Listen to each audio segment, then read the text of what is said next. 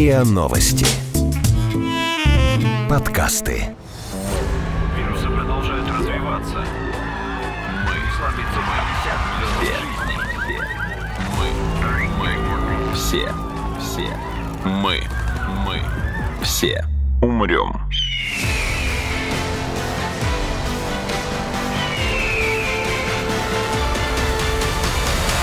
Мы все умрем.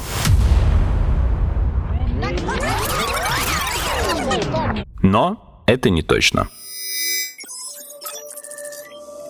Здравствуйте! Это подкаст «Мы все умрем, но это не точно», где мы с научной точки зрения разбираем, что готовит Земле и людям обозримое будущее. Мы — это Игорь Кривицкий и Артем Буфтяк. Оп, научпоп. Именно он. Ну, научпоп, но не наш, скажем так.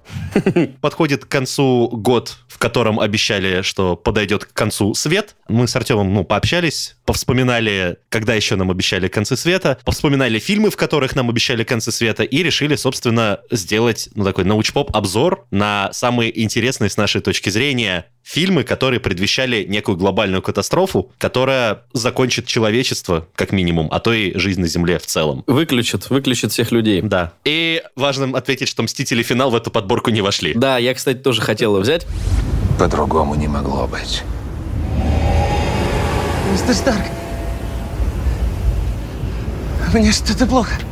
Важно отметить, что не расстраивайтесь, если вашего любимого фильма здесь не оказалось. Во-первых, потому что мы брали фильмы, которые рассказывают о конце света, а не о том, что случилось после конца света. И на самом деле постапокалипсиса в кино, как оказалось, больше, чем, соответственно, апокалипсиса. И это понятно, потому что показать конец света просто дороже, чем показать то, что случилось после него. Поэтому, возможно, будет выпуск, в котором мы будем обсуждать фильмы постапокалиптические, да, но это будет потом. Сегодня мы говорим исключительно о том, как жизнь может закончится. Поехали. Я думаю, начать надо с того сценария, буквально сценарий, его переложили на фильм. «Конца света», который нам Так. обещали громче всего. И нет, речь не про пандемию, потому что до пандемии в течение очень-очень многих лет, а еще с древних индейцев начиная, да, вы догадались правильно, нам обещали конец света в 2012 году. И, соответственно, фильм 2012 рассказывал, что в 2012 году свет закончится. В качестве глобальной катастрофы создатели фильма выбрали, если совсем просто, то глобальное землетрясение. По их версии, на Солнце произошла вспышка нейтрино, которая произвела неизвестные науки частицы, которые, долетев до Земли, вступили во взаимодействие с ядром Земли, разогрев его до невероятных температур, что привело к землетрясениям и извержениям вулканов по всей Земле, резкому смещению тектонических плит. И только инновационные ковчеги спасли людей, если мы говорим про фильм. Да-да-да-да-да, и то они про, скажем так, пустили дедлайн. Спасибо Ною за его идеи, которые живут уже сотни тысяч лет. Ну как, если верить источнику Ноя, то не сам придумал. Неважно,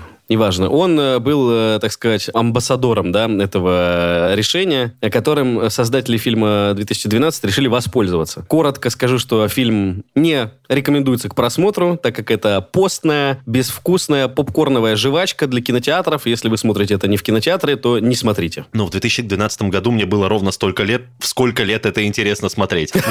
Но на самом деле Артем прав, потому что специалисты НАСА, например, признали эту киноленту самым антинаучным фильмом последних лет. Серьезно, они сделали топ самых антинаучных фильмов, и 2012 его возглавляет. Да, по их заключению, этот фильм содержит наибольшее количество научных неточностей и, ну, просто откровенных выдумок. На каком месте находится притяжение Бондарчука, можно мне уточнить? Оно не вошло в знаю, Хорошо это или плохо. Ну, то есть, конечно, красиво смотреть, как континент встает на дыбы, и Нью-Йорк медленно сползает в воду. Особенно А, если но- ты сидишь в России. Американцы. На самом деле, просто даже самые страшные землетрясения в истории — это локальные события, которые охватывали площадь, ну, не больше одной провинции, скажем так, если брать некую там среднюю единицу территориального измерения. А самое мощное в истории землетрясение имело магнитуду 9,5 баллов из максимум 12, Мгм. а самое большое по числу жертв землетрясения в истории произошло в Китае аж в середине 16 века, и там было 830 тысяч жертв.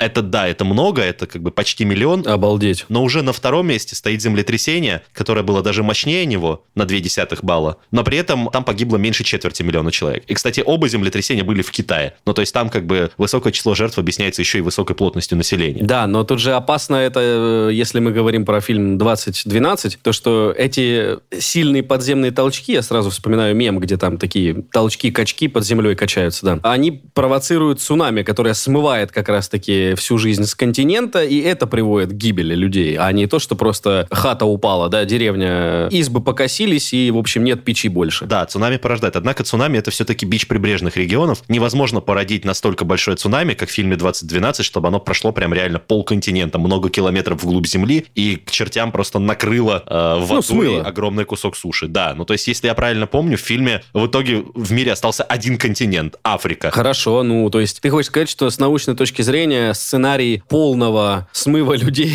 из-за цунами, он невозможен? Просто смойте меня в унитаз. Нет, я хочу сказать, что нет, невозможно. Однако есть возможность сценарий того, как землетрясение может все-таки уничтожить человечество. Однако это все равно будет локальное землетрясение, просто оно должно случиться в одном конкретном месте, а именно в месте, где находится супервулкан. Так. А самый знаменитый, самый растиражированный на слуху, который приходит в голову, ну и один из наиболее изученных, это вулкан в Йеллоустоунском национальном парке в США. Его взрыв приведет к ядерной зиме. Только без ядерной. Ну, то есть эффект будет как от ядерной зимы, только без ядерной. Просто в истории, ну, как бы не зафиксировано, но ученые выяснили, что несколько раз уже извергался Йеллоустонский супервулкан, и первое из трех гигантских извержений, оно было больше двух миллионов лет назад, но оно сформировало рельеф местности на многие километры вокруг, и от того взрыва просто распадались горные цепи, а выбросы от этого вулкана поднимались на высоту больше 50 километров до верхней границы стратосферы. И оттуда вулканический пепел расползался по воздуху, он покрыл более четверти территории Северной Америки. Объемы выброса составили более двух с половиной тысяч кубических километров. Ну, такая ядерная зима. Почему, Игорь? Потому что мы будем лишены света. Ты же уточни, в Ну, чем так я не страх-то? успел. Я говорю, вот эти выбросы, я как раз хотел сказать, что эти выбросы, две с половиной тысячи кубических километров, расползлись по атмосфере, могли бы расползтись по атмосфере. Собственно, почему сценарий ядерной зимы так и называется? Потому что, расползаясь по атмосфере, они блокируют Солнце, начинается глобальное похолодание, замерзание, много лет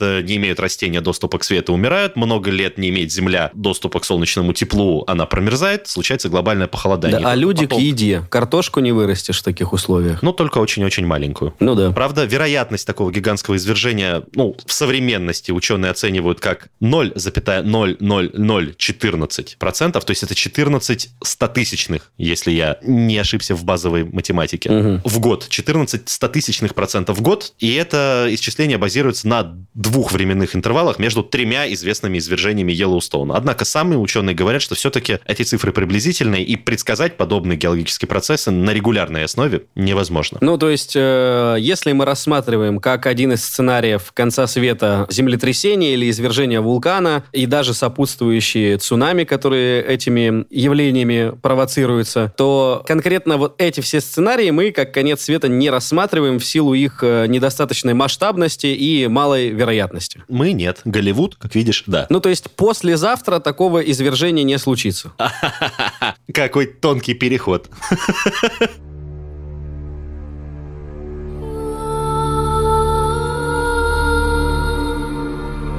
Да, ну то есть в ближайшее время, согласно прогнозам, такого извержения не случится, но может случиться послезавтра. Так называется фильм, который повествует о глобальной катастрофе, о глобальном похолодании и наступлении нового ледникового периода, что уничтожило человечество. Что за чушь? У нас глобальное потепление, скажут тебе в комментариях. Я не могу ответственно сказать, что они будут правы, потому что до сих пор не все.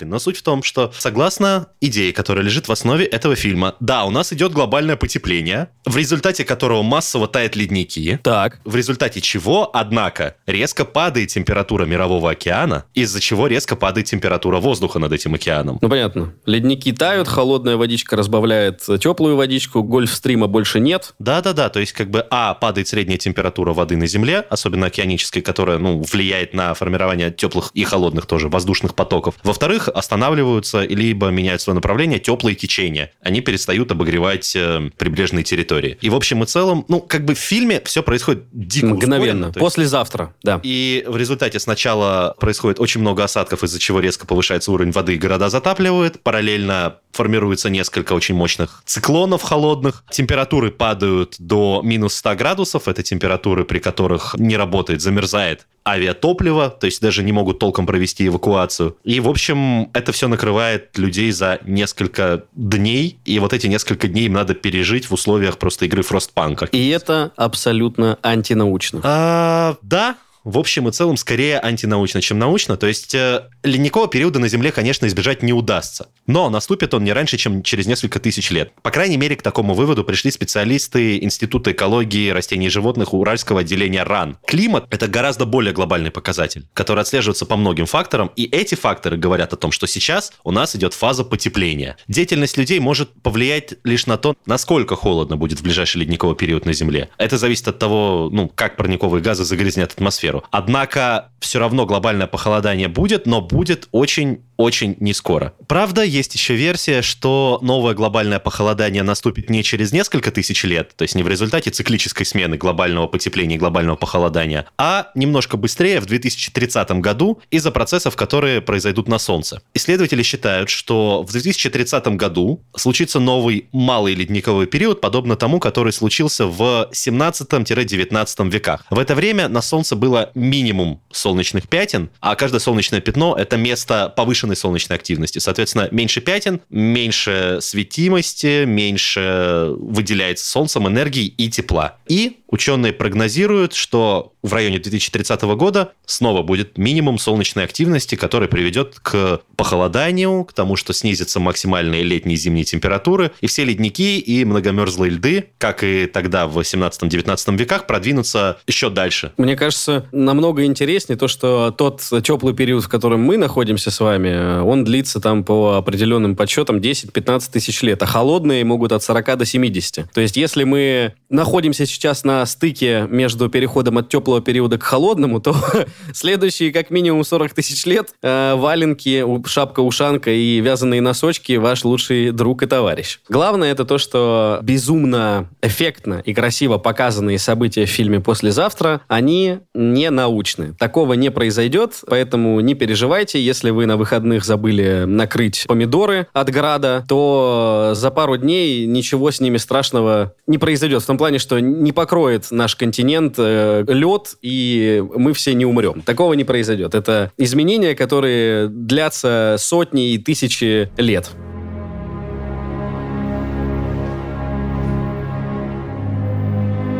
Но, видишь, э, похолодание нам может обеспечить солнышко, угу. и это забавно. Я так понимаю, есть еще один в копилочке фильм, который связан с похолоданием и солнышком. Да-да-да-да-да, на самом деле. Но это фильм про то, как люди попытались остановить похолодание, связанное с угасанием солнца. Фильм называется «Пекло». Отличный фильм. Ну, он красивый, но он мне нравился первую половину до того, как он превратился в закрытый детектив как минимум, это хотя бы неизбитая реализация данного сценария была, поэтому сам фильм, если мы его рассматриваем в вакууме, вам посоветовать можно. Да, да, да. Режиссер Дэнни Бойл, известный по 28 дней спустя, это уже тема следующего подкаста. А, вот, поэтому, в принципе, если вам он нравится, то вполне себе можете посмотреть. А Игорь нам сейчас расскажет, почему это научно или не научно. Ну, суть в том, что, согласно истории, которая лежит в основе фильма, Солнце начало угасать, причем, ну, это ближайшее будущее, то есть оно угасает не в результате естественных процессов. А послезавтра? Ха-ха, бадумц, опять. А, нет, согласно идее, которая лежит в основе фильма, Солнце начало угасать из-за превращения в так называемую Q-звезду или серую дыру. Это не подтвержденная теория пока что, это только концепция. Да, это не подтвержденная теория из, ну, как высших каких-то разделов Мира физики. науки. Я, я, честно, пытался в этом разобраться, я не смогу вам сейчас рассказать это научно, но суть в том, что Q-звезда или так называемая серая дыра, суть в том, что это не дочерная дыра, то есть это бывшая бывшая звезда, очень плотная, однако недостаточно плотная для того, чтобы переродиться в черную дыру, но при этом обладающая очень высокой степенью сохранения своей материи и своей энергии, и не испаряющаяся, и не излучающая ничего, как делает та же самая черная дыра. Ну да, не состоявшаяся черная дыра, но при этом сохраняющая да. свое стабильное состояние. В общем, э, Солнце начало угасать, причем делает это достаточно быстро. Что делают люди? Люди думают, так, ну Солнце же,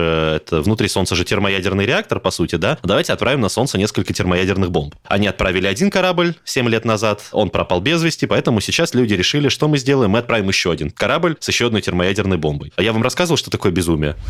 Безумие — это точное повторение одного и того же действия. Раз за разом. В надежде на изменения. Клин клином вышибается, что, нормально? Да, практически. Я не буду вам рассказывать, получилось у них или нет. Но вот такой вот сценарий. В принципе, возможен ли он? Ну, если смотреть не с точки зрения Q-звезды, потому что поди докажи ее еще, а с точки зрения того, что Солнце исчерпает свой ресурс и потухнет, ну вот тут как раз-таки мы возвращаемся к э, замечательным энциклопедиям, которые были у всех. Там же несколько есть сценариев. Один момент это то, что да, действительно Солнце будет производить меньше энергии и превратиться в карлика, другой момент переродиться в сверхновую или, чего гляди, еще и в черную дыру. Игорь, А насколько я помню разговоры с экспертами, благодаря которым я записал очень давно эпизоды как раз про черную дыру и при перерождении Солнца, вот именно в сверхновую и черную дыру Солнце не переродится тупо потому, что недостаточно масс. да, да, Чтобы это гипотетически произошло, звезда должна быть несколько сотен раз больше, чем Солнце. Но Да. насчет постепенного затухания, ну, во-первых, это произойдет не меньше, чем через 5 миллиардов лет. Ближе к 6 скорее. Во-вторых, прежде чем Солнце потухнет, сначала его яркость и светимость будет только нарастать. Через, Да, э, да, да. через один с копейками миллиард лет оно будет светиться на 11% мощнее, чем сейчас. Мгм. Ну, то есть мы все превратимся в кириешки такие. Да, мы уже испаримся и улетучимся в космос вместе с водой к тому моменту. Отлично. э, Если рассматривать процессы, которые будут происходить с Солнцем, то мы умрем не от того, что оно потухнет, а из-за того, что оно, наоборот, очень сильно нагреется. Через 11 практически миллиардов лет от сего момента оно будет светиться в два с четвертью раза сильнее. Э, Речь о том, что сценарий с тем, что Солнце закончится и тепла нам будет не хватать, он как минимум связан с тем, что где-то в середине этого пути нас с вами тоже не станет, потому что перед этим солнышко начнет светить намного сильнее и ничего от нас с вами не оставит. Поэтому идею с тем, что Солнце потухнет и мы замерзнем, мы отметаем как ненаучную. Да, мы скорее будем, наоборот, как карандаш у Джокера. Он испарился. Да, хорошее сравнение, мне нравится. Ну, раз уж мы начали про космические тела, как бы тут нам не обойти тему замечательную.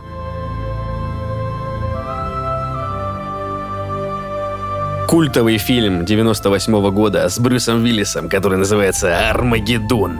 В общем, надеюсь, что все его смотрели, потому что фильм классный, я хочу вам сказать, классика. А, И Брюс Уиллис там хорош. И вообще там все хороши. Сценарий того, что наша Земля столкнется с другим небесным телом, которое, ну, если не разобьет наш шарик голубой на части, то как минимум э, или сократит значительно количество жизни на нашей планете, либо ее полностью уничтожит. Этот сценарий, в принципе, реален. Объектов в космосе великое множество. Точно проследить э, по каким траекториям, что и куда летит, возможности такой нет, хотя много есть проектов и у НАСА, и других есть проектов, которые следят, в принципе, за тем, что, ну, происходит вокруг нас, если мы говорим про большие масштабы космические. И, в общем и целом, они заметят приближение похожего тела, но они говорят о том, что если это тело будет достаточно большим, то мы, к сожалению, с ним ничего не сделаем. Почему? А Значит, что было в фильме? Брюс Уиллис с командой, они, значит, бурят скважины на нефтедобывающей станции, если я помню, они работали. Их отправляют, собственно говоря, эту каменюку, этот астероид, который летит на Землю, значит, сделать в нем углубление, пробурить определенную глубину, туда поместить боеголовку, потому что если просто направить огромное количество ракет, вы ничего не сделаете с этим астероидом. И вот, в общем, он расколется, и э, куски этого астероида, они Землю облетят. Ну, во-первых, значит, кинетической энергии, чтобы разрушить этот астероид, э, да, ну, там, тысячу километров в диаметре, например, похоже на тот, который был в фильме, ну, нужно приблизительно 800 триллионов тераджоулей. Чтобы вы понимали, царь-бомба, да, которая, ну, одно из самых больших, в принципе, человеческих петард, да, она выработала 418 тысяч джоулей. Ну, то есть, сравните, 800 триллионов нужно, а царь-бомба, она 418 тысяч тераджоулей произвела. Это в 2 миллиарда раз меньше того, что нужно было бы, чтобы этот камушек расколоть. Поэтому Брюс Уиллис, конечно, классный парень, но его харизмы для того, чтобы разбурить э, астероид, не хватит. И... Этот орешек он не расколет. Слишком крепкий для него. подсчитывали неоднократно уже, э, ну, то есть ученые хоть и в шутку, иногда даже серьезно подходили к этому вопросу, ну, приблизительно, там, не знаю, на расстоянии 8 миллиардов километров от Земли нужно было этот камень разбить, чтобы он, ну, его осколки не задели Землю. Это очень маловероятно, потому что у нас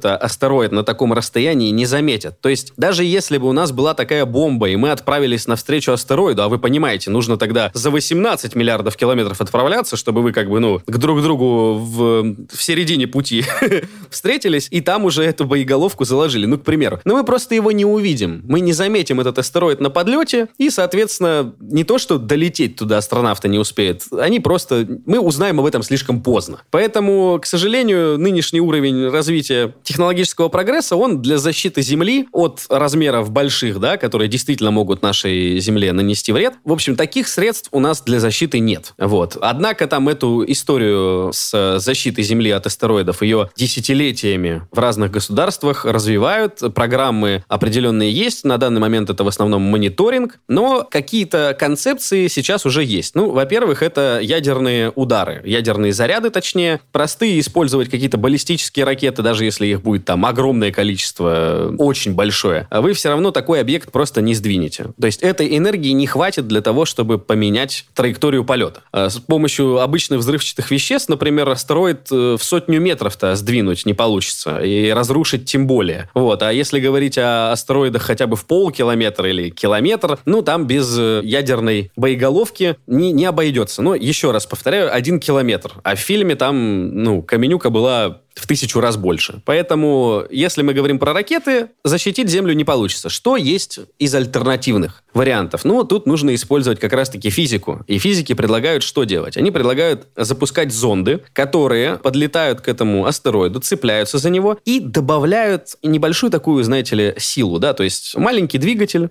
начинает в какую-то сторону работать, и потихонечку, потихонечку накопительный эффект, он эту траекторию сдвигает. Такой сценарий, ну, в принципе, он возможен, да, потому что сам зонд небольшой, мы, в принципе, такой сконструируем, отправим, может быть, даже топлива его хватит, или какой-нибудь двигатель будет инновационный, который позволит долететь, и даже технологии будут развиты настолько, что мы сможем посчитать траекторию космического тела, зонда, потому что, извините меня, пристыковать два объекта, если один из них неконтролируемый в космосе, ну, это очень сложная задача, и там можете посмотреть посмотреть фильм «Салют-7» или почитать, в принципе, это на реальной истории был основан фильм. Там Советский Союз пытался пристыковаться и пристыковался с объектом неуправляемым в космосе. И это, в принципе, был там прецедент, которых больше не было, и надеюсь, что не будет. Это невероятно ну, сложно. А уж если там за много тысяч миллионов километров летит какое-то тело, просчитать, как это все произойдет, ну, предположим, что такой зонд мы отправили, да, он пристыковался и начал менять траекторию астероида. Ну, такой вариант развития событий такой возможен. То есть сдвинуть этот астероид на безопасную орбиту с помощью небольшого двигателя, небольших двигателей, небольших. А может быть, даже рассказывают о том, что можно ловить астероиды и такими двигателями их, наоборот, приземлять условно на орбиту планеты, и тогда у нас будет э, ресурс, э, потому что, ну, там есть полезные ископаемые, и мы его так запульнули на орбиту Земли и потихонечку там добываем то, что нам нужно. С малыми телами, ну,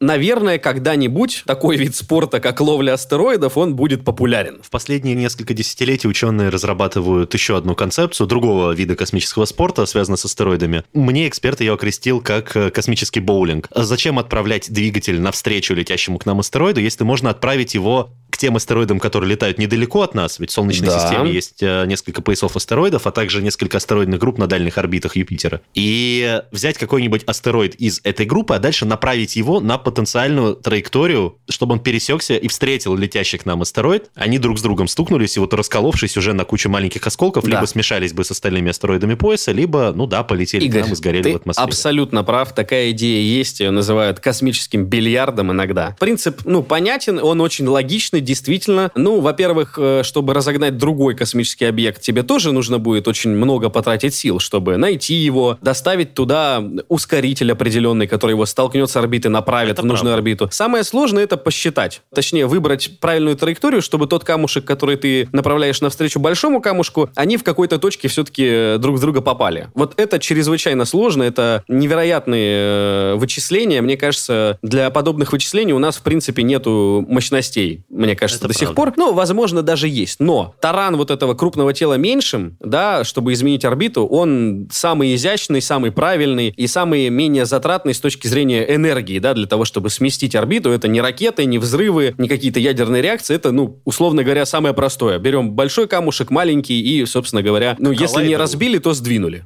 Да. Хотя ты знаешь, на мой взгляд, самое изящное решение, оно, правда, не подходит для больших тел, оно скорее только для малых диаметров. Нет, для больших тоже подходит. Просто тебе нужно будет Наверное. подобрать Нет, маленький я- камушек Я соответствующего сейчас не размера. про твое решение, я говорю, Так. есть еще одно решение, которое я считаю более изящным, но с другой стороны, оно вряд ли подходит для больших тел. Ну, оно не такое деструктивное, оно не разрушает ничего. Астероид, летящий в ненужную сторону, либо обмазывается белой краской, присылаемой с помощью дронов, либо обматывается светоотражающим материалом типа фольги, а дальше в него со всех сил светит лазером, мощным лазером, и в вакууме как бы создается давление света, которое вместо двигателя дрона отклоняет траекторию полета этого космического тела. Да, Игорь, это решение есть, называется эффект Ярковского. Заключается оно в постепенном ускорении малых тел. Вот как раз-таки то, что ты говоришь, для больших не подходит. Но вот в эффекте Ярковского там говорится о том, что Солнце конкретно будет нагревать этот объект. То есть если на пути астероида распылить э, краситель... Солнце? Да-да-да. Отражающая способность э, астероида повысится, и это изменит орбиту, да. То есть даже если без лазера, лазер это тоже, извини меня, пойди такое еще сооруди. Но, в принципе, как бы тут солнышко может выступить э, хорошим таким подспорьем для того, чтобы сдвинуть объект. Изящно, пока что очень трудно реализуемо. Но такие сценарии есть. Да, есть еще сценарий разместить солнечный парус на этом астероиде, но для этого понадобится либо очень хорошее оборудование, да, которое справится без человека, либо астронавты или космонавты, которых нужно будет высадить. Опять же, это стыковка, расчет траектории. Да. Поэтому вот эти, так сказать, компромиссные варианты решения, точнее, не компромиссные, у нас есть кувалда. Это ядерные боеголовки. Поможет ли это? Ну, чисто гипотетически, по крайней мере, здесь мы это можем применить. Вот про эти более изящные варианты не на данном уровне развития технологических Технологий. средств, но, в принципе, да, почему нет, это вполне себе хороший вариант. И чтобы окончательно закрыть тему с э, устроим биг барабум и сдвинем каменюку, просто чтобы вы понимали, для того, чтобы направить что-то в сторону астероида, э, у него скорость 72 километра в секунду, да, мы как минимум должны что-то тоже разогнать до этих скоростей, а, ну, пока что, извините, не выйдет. Чтобы сбить что-то ненужное, нужно направить что-то ненужное. А у нас Да, технологий нет. Да-да, палку я дам, камень я не дам. Плотину надо поднять рычагом. Я его дам. Канал нужно завалить камнем. Камень я не дам. Поэтому фильм «Армагеддон», конечно, замечательный и очень развлекательный пример синематографа, так я скажу. Но, Брюс Уиллис, занимайся зимней рыбалкой со своими бурами. От камня ты землю не спасешь. Кстати, про зимнюю рыбалку и бурение льда. Да.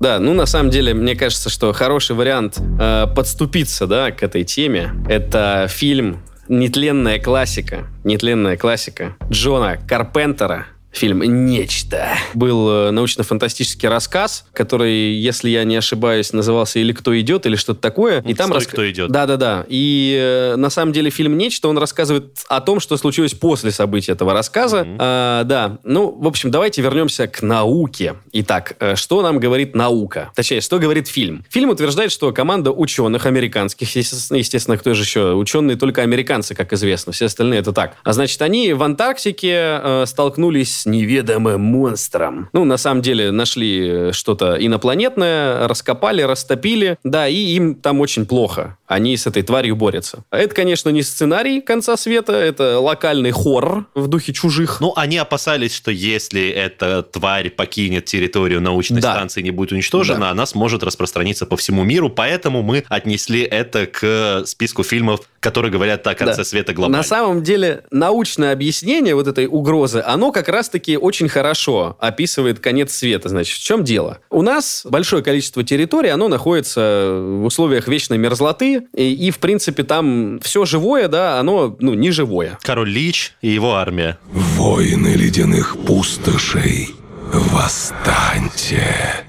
Чего опасаются? Ну, например, если ученые туда полезут, вот недавно они туда полезли, нашли какой-то кусок льда, ну, точнее, не нашли кусок льда, они бурили, углублялись в землю, нашли породу, и там нашли, э, я вам даже, мне кажется, назову точное количество. Значит, в этом году, кстати, в 20-м, год-то урожайный, ученые США и Китая, они э, в образцах льда возрастом 15 тысяч лет нашли новые вирусы. Обнаружили 33 вида, из которых 28 оказались новыми. Ну, новыми с той точки зрения, что ни науке были неизвестны, потому что, ну, очень давно о них ничего не было слышно. Если они где-то и сохранились, то вот конкретно в этих льдах. И, ну, можно тут очень легко предположить развитие событий. Они топят этот кусок льда, начинают изучать. Там появляется вирус, против которого, к сожалению, наша медицина, биология и наука бессильна. Далее происходит сценарий, который мы наблюдали в этом году с ковидом. Все заражаются и умирают. Это очень такая реальная, в принципе, история. Но, допустим, мы запретили всем ученым и э, любознательным паренькам топить лед, лезть туда, искать что-то, мол,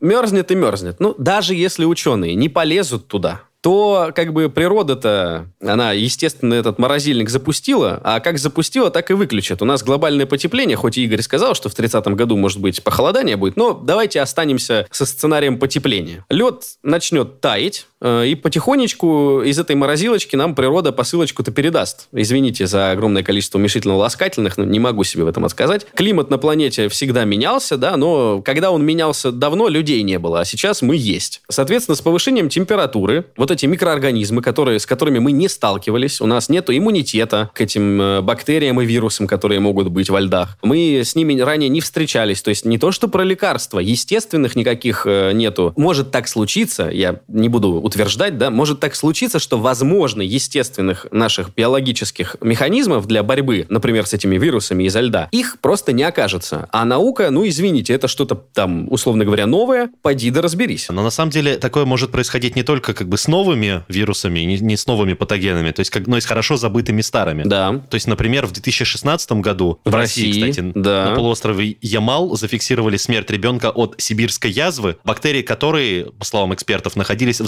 замороженной туше оленя, который заразился и умер еще 75 лет назад. Но в результате периода аномальной жары, когда вечная мерзлота растаяла, споры патогена попали в атмосферу, и вот к чему это привело. Да, но сибирская язва, она человечеству была известна. А какая-то новая дрянь, которая вылезет, она человечеству неизвестна. Соответственно, и времени для того, чтобы с ней бороться, если вообще с ней можно бороться, потратится намного больше. Тут ты прав. Тут ну, и вот этот сценарий, ну, нечто как бы, да, мы можем шутить по поводу того, что, ну, фильм классный, но как бы какие инопланетные гадости. Да не нужна инопланетная гадость. На самом деле, тут у нас наши-то гадости, ну, очень много. Но мы о ней не знаем. Ну, на первый взгляд, да, ну, вирус, да, ну что, вирусы нам известны. Но этот вирус был законсервирован, например, там, последние, там, 100-150 веков, к примеру. И климатологи давно говорят, что, ну, глобальное потепление приведет к таянию ледников, и, соответственно, эти вирусы вырвутся наружу. А это дело опасное. И мировой океан, да, повысится, вода эта вся с вирусами втечет в океан. Не убьет ли это, в принципе, то, что в океане-то живет? Ладно, мы. Это тоже вопрос. Вот. Тут Мы очень... Опосредованно можем умереть. Да, да, если вдруг, например, мы к этой бяке будем невосприимчивы. Ну, к примеру, вирус нас щадит, или бактерии какие-то хитрые, которые только камбалу едят. Ну, то есть,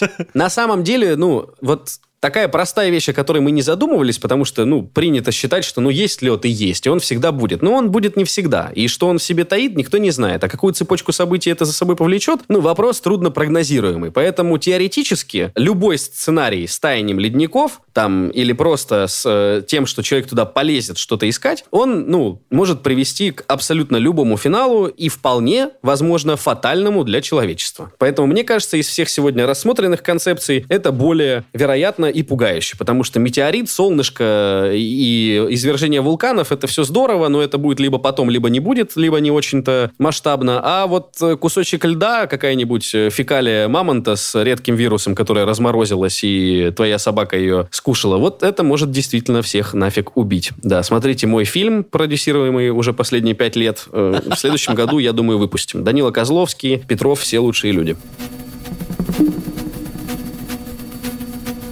По поводу, кстати, бяки из космоса. Ну, раз тебе так нравится эта тема, Игорь, ну хорошо. Есть замечательный фильм, который многие считают очень правдоподобным с точки зрения научных подходов, которые там Я э, показаны и рассмотрены. Это «Штамм Андромеда». Фильм 71 года. Ну, считают этот фильм достаточно реалистичным, достоверным. Это экранизация романа Майкла Крайтона, э, в котором, ну, сюжет на самом деле простой. Ученые пытаются разобраться, что убило население маленького аризонского городка. А это пандемия, да, да, которая случилась, она вызвана Эпидемия. тем... Да-да-да. Если Она... локально, то эпидемия. Да, локальная эпидемия, ну, в перспективе это станет пандемией, безусловно. Пока А, что, да, да. если это так, да. локальное происшествие, ученые начинают разбираться и выясняют, что, в общем, лечить этот вирус штамм Андромеды нечем, купировать симптомы нельзя, карантин вводить бесполезно, потому что распространяется он молниеносно, и поэтому, ну, параллели можно провести, например, с тем, что происходит сейчас. Маленький спойлер, прилетела эта гадость из космоса. Ну, то есть, э, как сказал Игорь, что если в нечто там угроза была извне, ну, хорошо, допустим, в наших льдах ничего страшного не было, но то, что какая-то нехорошая вещь прилетела к нам, ну, вполне возможно. Если мы возвращаемся к нашим выпускам, прошедшим с Гельфантом, мы косвенно затрагивали тему вирусов, и ученые же до сих пор не понимают, живое это или не живое. Да, то есть единственное, почему мы не боимся, что астероид принесет какую-то жизнь на Землю, которая будет нам враждебна, или вирус, например, потому что, в принципе, они могут быть, точнее, могут быть одной из форм жизни, да, распространенной во Вселенной, мы этого не знаем. Мы это не рассматриваем, потому что, в принципе, ну, принято считать, что мы либо одни, либо как бы пока что не нашли друзей. А такой вот вариант, что прилетит что-то, например, на астероиде, и, к сожалению, это будет вирус, например, он реален, и бороться с ним, ну, придется, наверное, так же, как сейчас борется с коронавирусом. Поэтому конкретно фильм «Штамм Андромеда», ну, морально он, конечно, устарел, потому что 71 год и, ну, химзащита, там, борьба с заражением, эпидемиологический контроль, он приблизительно такой же остался, но в общем и целом вы ленту будете смотреть, вы поймете, что фильм старый. Но, как бы, вот в 71 году предполагали, что такой вирус, который бушует сейчас, он прилетит из космоса. В итоге этот вирус из космоса не прилетел, он... Он прилетел вместе с летучей мышью на рынок Уханя. Да-да-да.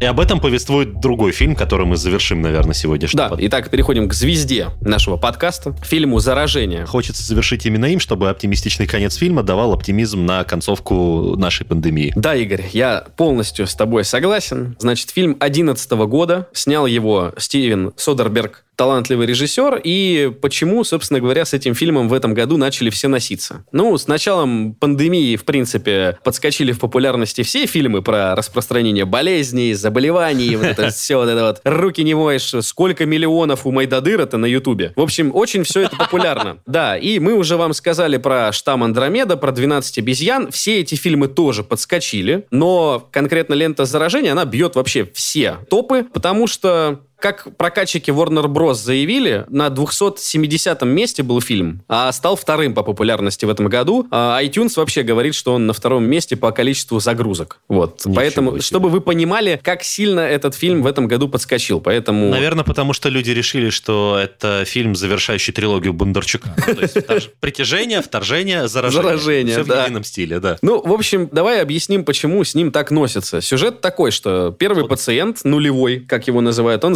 заражается в Гонконге. Опа, опа, чувствуете, да? Опа. Близко, Раз. ну, близко. Китай, да. Да, вирус передается, передался, точнее, от летучей мыши человеку. Два. Два, ну, через свинью, правда, но от летучей мыши. И турист, который был в командировке, он заражает, собственно говоря, всех. Вот, э, в принципе, описанные симптомы очень похожи на коронавирус. И если вы смотрите этот фильм, то, точнее, завязка его может показаться вам уж больно знакомой. И то, как эта болезнь протекает, как она распространяется, а приблизительно все, что показано в фильме, это вот наша жизнь сегодня. Мгм. Может сложиться впечатление, что на самом деле Содерберг и Что- его сценаристы, они предсказали. Но... Этот фильм был снят не 10 лет назад, а как бы через 10 лет. Да, через 10 лет. И более того, очень точно были переданы там, на самом деле, не только моменты, связанные с э, биологией, но и какие-то социально-политические аспекты. То есть Да, да, да, да. истерия, массовая паника, повсеместное введение принудительного карантина, вирусоотрицатели, люди, которые пытались на этом нажиться, долгая и трудная разработка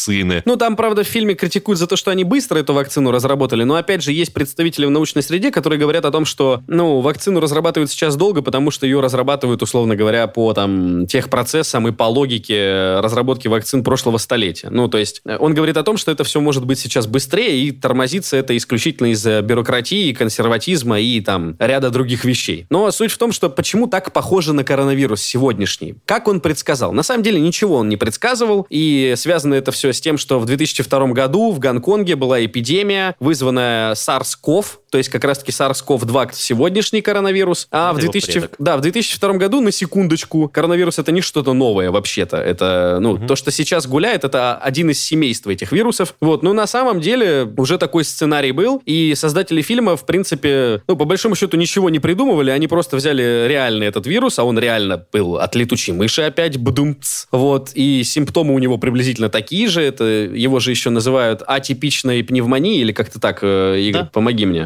Да-да-да-да-да. Атипичная пневмония. Вот, да, поэтому этот SARS-CoV э, в 2002 году создатели фильма на это все посмотрели и просто сняли в 2011 году фильм, который, ну, события фильма повторял, они просто в настройках, знаете, как игры, сложность подкрутили, вирус стал э, легче распространяться, поэтому удивляться тому, что все было предсказано, не стоит. Но Но на самом деле там сценаристы или создатели фильма очень плотно консультировались с э, экспертами Всемирной организации здравоохранения, Да, да. которой, как бы, естественно, огромная база кейсов, ну и прекрасное понимание всех механизмов появления и распространения подобных вирусов, а также того, как с ними бороться. То есть, в отличие от большинства, практически всех, я бы сказал, фильмов, которые мы сегодня рассмотрели, фильм «Заражение» является научным, причем очень научным. То есть, прям я не знаю, можно ли давать какие-то сравнительные степени, к слову, научный, но вот под ним лежит реально огромная научная база, в которую вложен труд и знания очень многих людей с очень высокой квалификацией. в данном Ну да, как Игорь говорит, вот, допустим, один из экспертов, он говорил, что сцены, где разгар пандемии, пустынные улицы, нехватка продуктов, политическая нестабильность, э, паника и так далее, это все то, что, в принципе, эксперты видели в Пекине своими глазами. То есть э, о том, что придумали что-то говорить э, не приходится. С точки зрения социальных наук тоже фильм, мне кажется, хорошо показывает все, что происходит. Ну, если так углубляться, то просто вирус в фильме, который показан, МЕФ-1, у него смертность намного выше, чем у коронавирусной инфекции. Они ее специально подкрутили, так сказать. Поэтому вот, наверное, в этом единственное, что расходится. Ну и еще то, что нулевой пациент, героиня Гвинет Пелтроу, она слишком быстро заразилась, переболела и всех заразила. Ну, то есть там период вот этот... э, Инкубационный. Инкубационный, да, был бы более Должен длительным. Да, но по большому счету, как бы, все так, все научно. Но приятная фишечка — это просто созвездие актеров, которые участвовали в этом фильме. Это Мэтт Деймон, Джуд Лоу, Лоренс Фишберн, Гвинет Пелтроу, вышеупомянутая Кейт Уинслет и другие. Да, там шутка была то, что чтобы заманить такое количество актеров, бюджетов не хватало, они все не доживают до конца. То есть экранное время маленькое, платить много не приходится, и они набрали столько для постера актеров. То есть, знаешь, ну мы вас введем, но убьем очень скоро, поэтому вот вам за 15 минут экранного времени 10 тенге. Значит, и небольшая историческая справка, что коронавирус, что МЕФ-1 в фильме показано, это так называемый зоонозный вирус. То есть 75% заболеваний, с которыми за последнее время сталкивался человек, они как раз-таки зоонозные. То есть э, либо не вредят носителю из э, мира животных, либо, ну, даже если вредят, то на нас тоже эти вирусы распространяются. ВИЧ, Эбола, Марбург, сибирская язва, апатичная пневмония, COVID-19, все они перекинулись на человека, ну, от того или иного животного. Обычно пары мутаций хватает для того, чтобы этот вирус там заражал не только вашего хомячка, но и вас. Но, как бы, благодаря улучшенной логистике, трансатлантическим рейсом человек перемещается сегодня быстрее, заражает всех быстрее, и, условно говоря, за буквально дни там зараза может э, распространиться. Это, в принципе, тоже с научной точки зрения, ну, правдоподобно. Как говорили футуристы еще в прошлом веке, то, что бич э, нашего столетия будет это заболевание, потому что глобализация стерла границы, ну, практически максимально. Ты заметил, как две из трех, получается, основных причин э, конца света в фильмах, которые мы сегодня рассмотрели, вызваны антропогенными факторами? А, ну, Ну, две из трех основных. Ну, потому что Как бы изменение климата и пандемии. Потому что это, понимаешь, к сожалению, вероятность того, что мы все умрем, она в большинстве случаев зависит напрямую от человека. Поэтому, ну, вирусы, конечно, не зависят от человека, но деятельность человека привела к тому, что эти вирусы слишком хорошо начали себя чувствовать.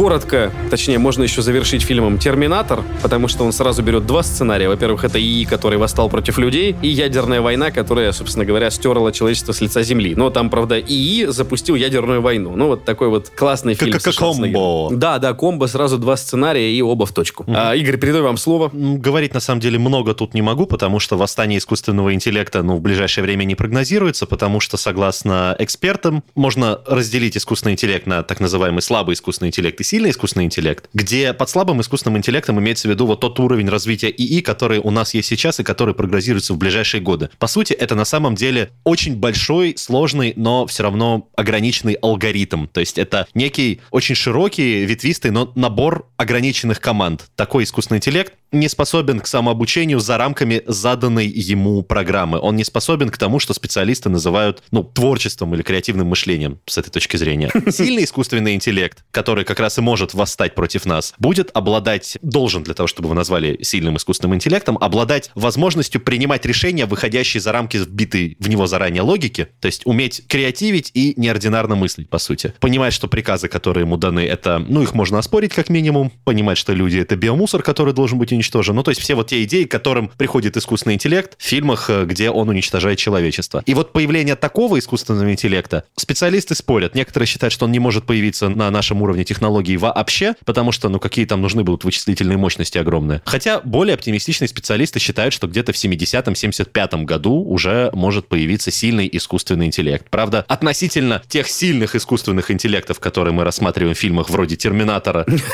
он будет слаб. Скайнет, Матрица. Да-да-да, но это будет первый шажочек. Это в пропасть. маленький шаг для человечества и большой для искусственного интеллекта. Я бы сказал, маленький шаг для искусственного интеллекта и огромный пинок под зад человечеству. Если какой-то из фильмов э, сегодня обсужденный э, в подкасте э, вы не смотрели, то настоятельно рекомендуем. И, скорее всего, мы вас защитили от огромного количества фейспалмов, потому что, ну, так или... спойлеров. Ну, в случае 2012 мы, конечно, 71-го вас ни от чего не защитили. Вот, но в случае заражения хотя бы вы будете смотреть и, возможно, даже поверите в то, что там происходит. Вот. Это был подкаст «Мы все умрем, но это не точно». Подписывайтесь на наш подкаст на сайте ria.ru, в приложениях подкаст, в App Store и CastBox. Заходите, смотрите в Инстаграм ria нижнее подчеркивание подкаст и присылайте свои вопросы на подкаст собака rian.ru.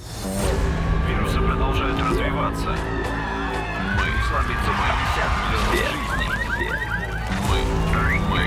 все, все, мы, все, все, мы, мы, все умрем.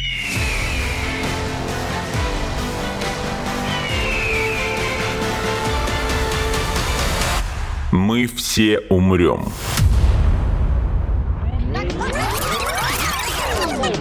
Но это не точно.